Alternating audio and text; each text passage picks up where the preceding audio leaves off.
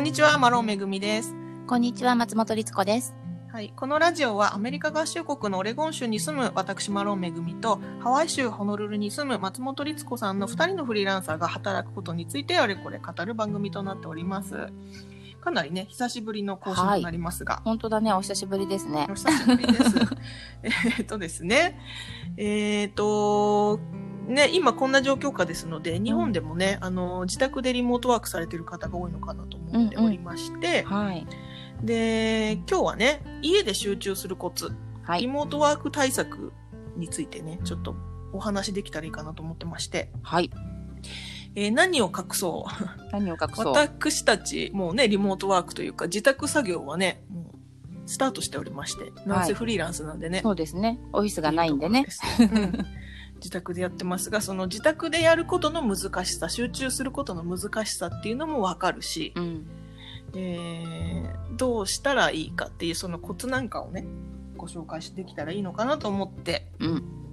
おりますが、はい。いかがですか、律子さん？いやー、私ね、うん あの、今非常に集中するのが難しい状況だなと思ってるんですよ、めぐみさん。うんうんはいはい。あの、ちょっと前まで、まあ、この状況になる前は、私、あの、前、話したかもしれないんですけど、自宅がなかなかね、あの、狭くて、あの、家族もいるので、外のカフェに行って、うん。で、時間決めて集中して仕事するっていうのがすごく合ってたなと思ってたんです。うん。なので、えっ、と、まあ、スタバみたいなところとかに2時間3時間って時間決めて、で、全部パソコンとか持ってって、うわーって仕事をして帰ってくるっていうことを続けてたんですが、今そのカフェがね、なくなっちゃったわけですよね。行けなくなってしまった。うん。ね。ので、えっ、と、非常に正直困ったなと思っているんですけど、うんめぐみさん、そういう時どうしてます？まああのね、その家庭の事情でね、やっぱりご家族がいたり、あとうん。小さいお子さんがいて、うん。お子さんを見ながらね、ん。お仕事されてる方もいるんで、ちょっとそうなってくると私もね、対処法わからないんですけど、あの、その場合はね、ちょっとまた、あの、全く別別案件かなって気がするんですけど、あの、私の場合は夫婦で働いてます。んうん。え夫婦で二人暮らしなんですけど、はい。あの今ね、住んでるオレゴンの家は割と広いので、うんあの、割とね、あの、いい環境なんですけど、日本にいた時にね、うんうんうん私、日本でも、あの、6年間ぐらいフリーランスのライターやってたんで、自宅を、あの、オフィスにしてたんです。うん、うん。で、その時は、おそらくね、今の日本の皆さんと似てる状況なのかなと思うので、あの、どうやってその完全に、なんて言うんでしょうね。日本の特に私東京に住んでたので、はい住宅事情、事情も狭い。うん。で、あの、狭いし、その視界の中にいろんな誘惑物、ベッドだったり、食べ物だったり、うん。テレビとか、いろんなね、誘惑物がある中でどう集中していったらいいかっていうのは結構ね、やってきたので、はい。そんなお話をしうんできたらいいかなと思ってます。教えてください。まずですね、うあの、住宅事情的に、えっ、と、住空間の中で、えー仕事しなきゃいけないわけじゃないですか。うん。オフィスの環境を自分が住んでる家の中に作れる人は、もうそれをね、作ったらいいと思うんですけど、うん。そんなことできないわけじゃないですか。はいね。だから、そのベッドもある、冷蔵庫もある、お菓子もあるっていう中で、漫画もあるとかね、うんうんそういう中でどう集中するかっていうことについてお話しますけど、空間が分けられないということはやはりね、時間で分けるしかないんですよ。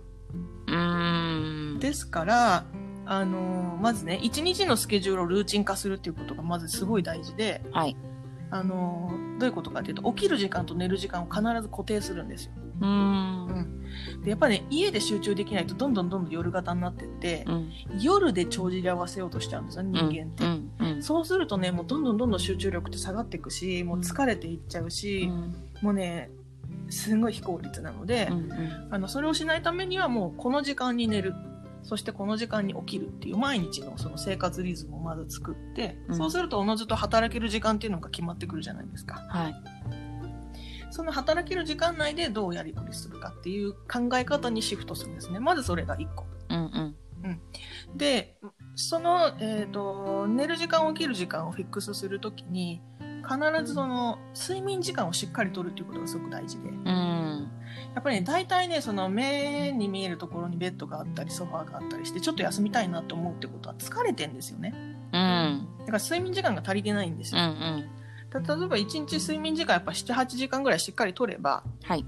あのー集中できなくても眠くなるとか横になりたいってことはないまず起きないのでう、んうんうんうん。あのそこを潰していくということです。はい。でもう一個、うんえーそのね時間を空けるというところですが、うん。あの家事をしながら仕事を絶対しないああ。家事と仕事の作業を混ぜるっていうパターンがねどうしても起きてしまうんですよね。うんうん。できるでたきる。うん、例えば洗濯機を回しながらちょっとこれをやるとか、うん。えーちょっとねあの何？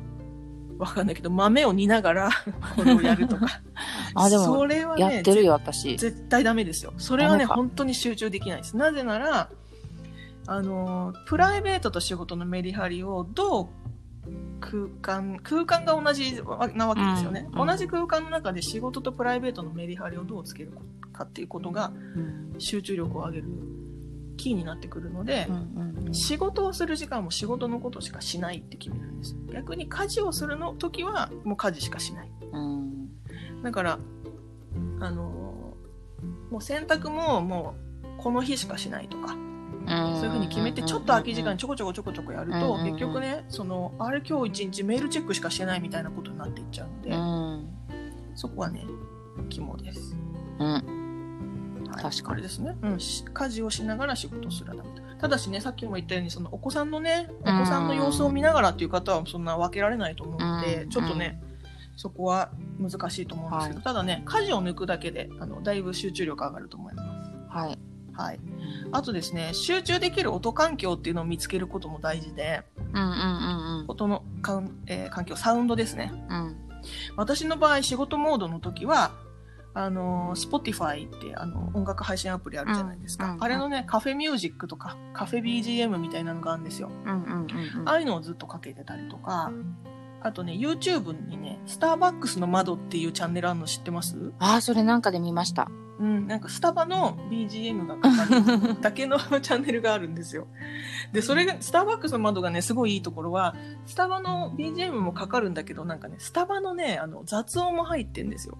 カチャカチャカチャみたいな。そうそうそうそう、なんかこう、本当にあの、スタバにいるような気分にさせてくれるんですよね。へえ。なので、そういうのをかけて、あの、どうしてもね、私たち、あの、職業柄、原稿書いたりするじゃないですか。うんうん。で、私そういう時って、あの、歌詞がある音楽とかちょっと聞けないんですよ。うんうんうん。気それはわかる。うんうん。そっちに入ってっちゃうからね。そうそうそう。なので、あの、そういうスターバックスの窓とかちょうどいいんですけど、うん。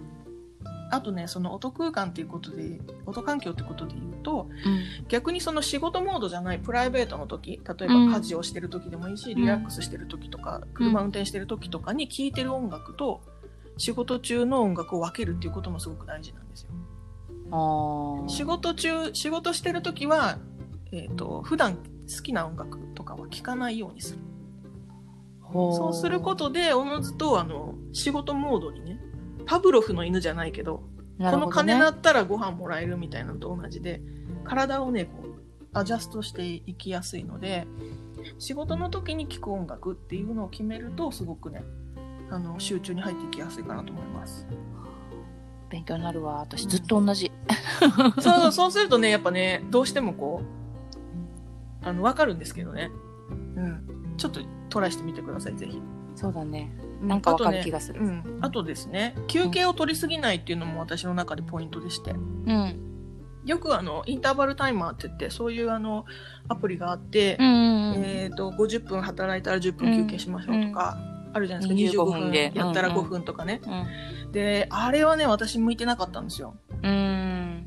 なんか、休憩で集中が切れちゃうんですうね。ん。あれ人によるような気がするね。うん、すごい人によると思う。うんうん。だからそれをね、試してみて合ってる方はいいと思うんですけど、うんうん合ってない人はね、あんまりそれ取り入れなくてもいいかなと思ってて。うん。ーッと何時間か集中した方がいいタイプの人もね。そうそうそう。私の場合はもう基本的にトイレ休憩だけっていうふうにしてます。うんうんそうすると、あの、集中が途切れるずっと、あの、いけると。うんうん。で、その代わり、その、さっきも言ったけど、その、だらだら夜中まで働くってことをしないので、うん。1日例えば8時間だったら8時間って決めて、ガーッと集中すると。うん。で、まあ、間ランチ休憩もね、し挟んだりすれば、4時間ぐらいは、バーッとトイレ休憩だけで集中していけるっていううんうんうん。ふうにできるのが、一番効率的かなって思ったりしてます。